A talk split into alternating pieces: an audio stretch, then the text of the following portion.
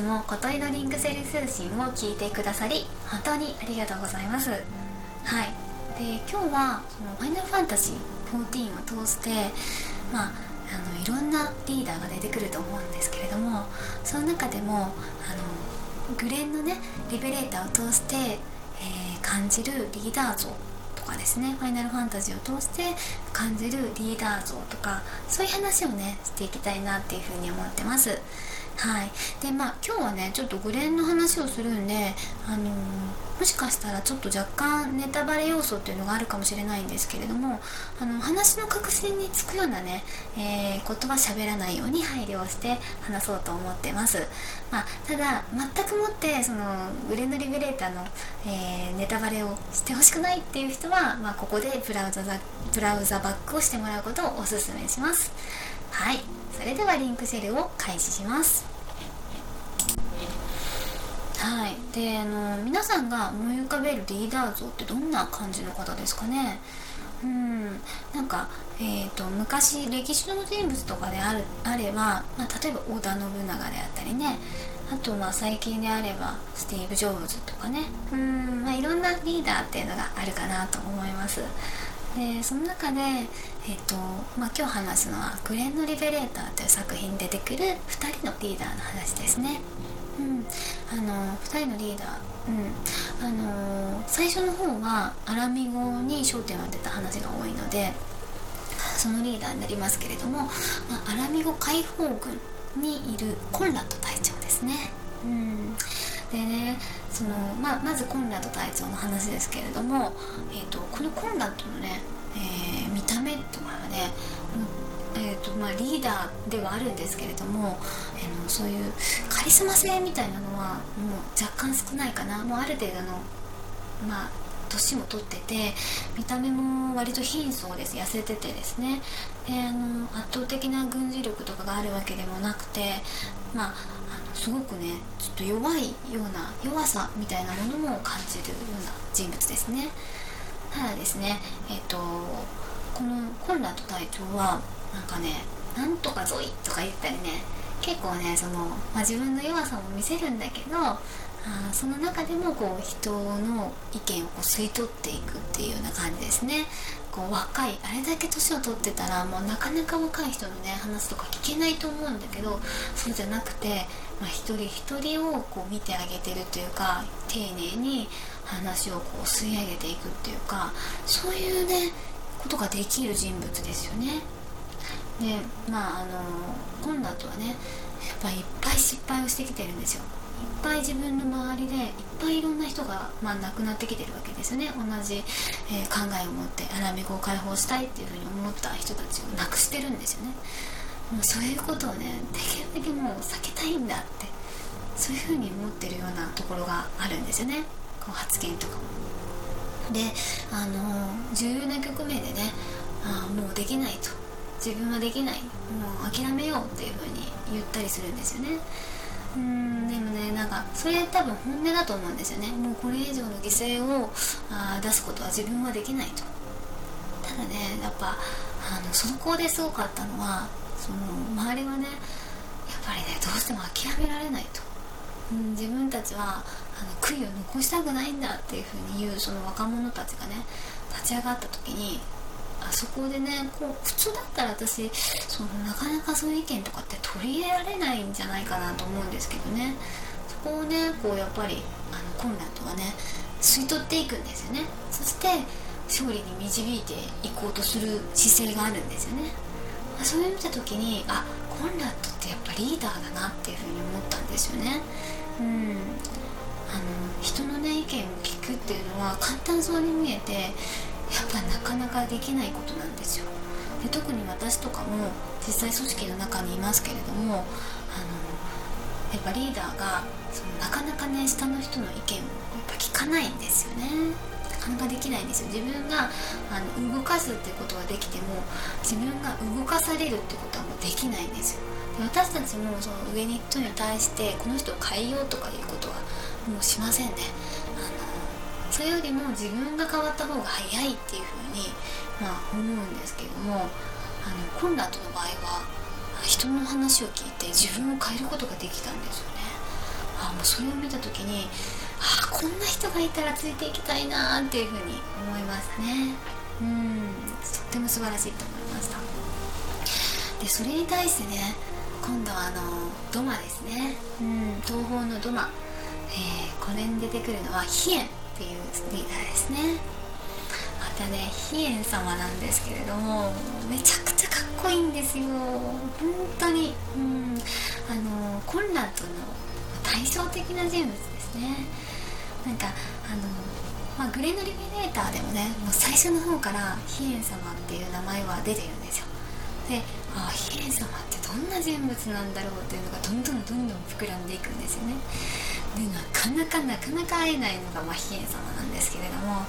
うやっと会えた。やっと会えたよっていう風に思って、えー、ヒエン様に会うんですけどもその時にね一瞬ですね。ヒエン様を見て一瞬でもう私は完全にこの人のことが好きになるっていう感じですね。うんそのぐらいのこうあの本当に魅力的な人物ですね、まあ、多分こうカリスマ性があるっていう感じなんですよね。その一挙一動に、ま人々が夢中になるしあのその話し方であるとか立ち振る舞いであるとか目線であるとかその全てがね、えー、人の上に立つために生まれてきたっていうような感じのあ振る舞いですね。そしてねあの比叡様はまあ、こう言ったらなんですけれども決してこうあ間違った判断を犯さないんですよね。うん。なんかねそこがまたねすごいなって思うんですよね。うん。でなんかあの作品の中ではあそういうその完全無欠な比叡様しか描かれてないんですよ。どこに行っても間違わないと。うん。もう最後の最後ギリギリのところまで比叡様の判断はえー、間違うこともなかったしだからこそそのあの豪雪であるとかね夕霧であるとかいろんな人があ最後の最後までこう比叡様をどんなピンチに立っても信じきれたんじゃないかなって思うんですよね。うん。そのね自信自信ですね。自信がこう比叡様の全てなんですよね。ただねそのあの中では描かれなかったんですけれどももしねなんかこうグレンのリベレーターのガイデンみたいなのがあるとしたらちょっとねヒエン様の人間に近いというかね今は神みたいな感じですけどちょっとこう人間臭さを感じるようなねこうストーリーみたいなのがもし描かれるんだったらあすごいまた人気が出るだろうなっていう思うようなね感じの人ですよね。うん。どちらのねリーダーコンラッドも、まあ、ヒエン様も対照的ではあるんですけれどももうどちらもね、まあ、素晴らしいリーダーだなと思いましたそしてねあのどちらにもついていきたいなっていうふうに思うんですけれどもそのファイナルファンタジー最後ですけどね最後にちょっと言いたいのはファイナルファンタジーにはあもう一人ね私がついていきたいって思える人がいます。あのそれがですね、えー、吉田直樹さんですね。うん。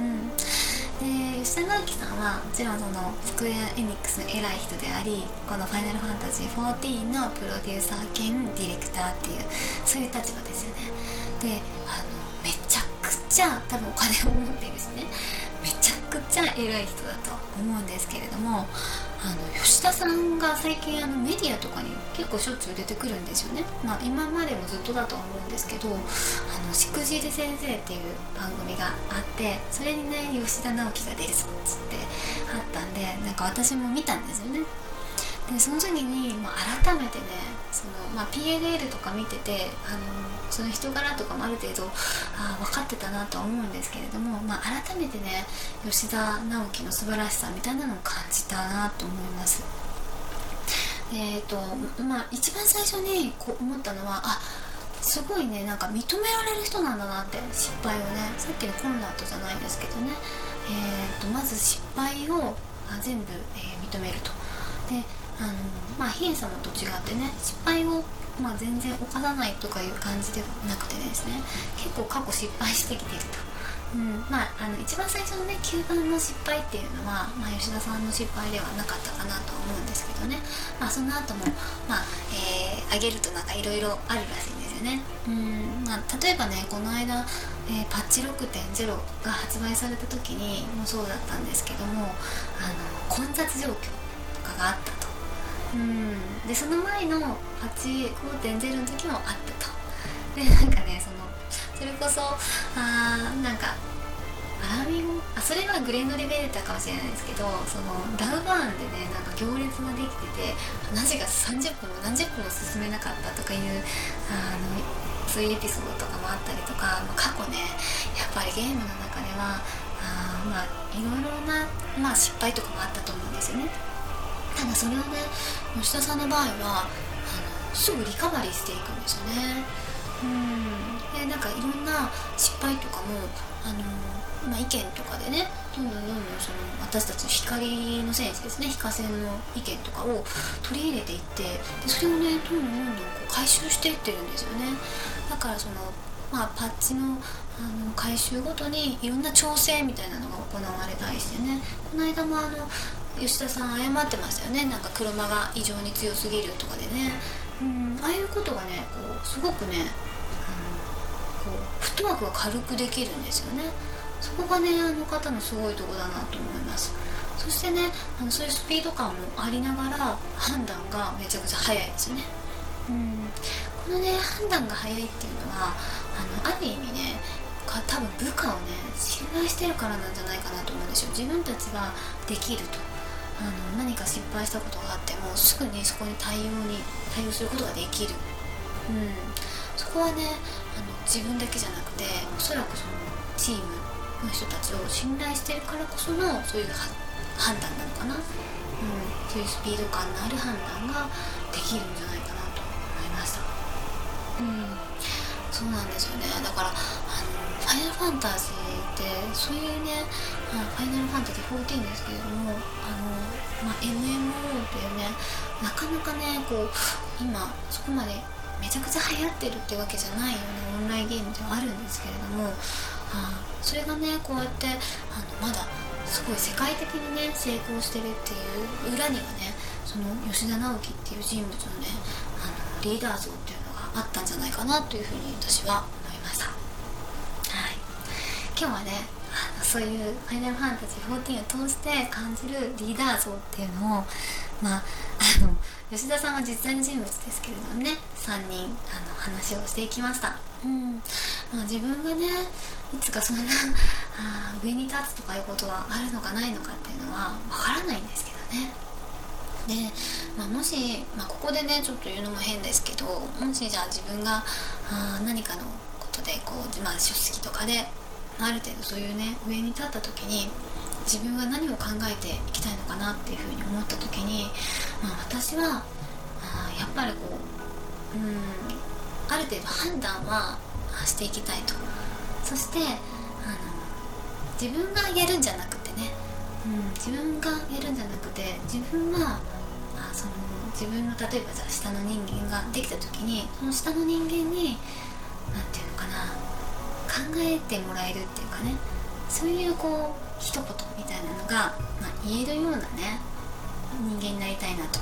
そして自分がその指示とか命令とかねそういったことをしてその人を動かすんじゃなくてあの人がま動きたいっていうふうに思えるようなモチベーションみたいなのを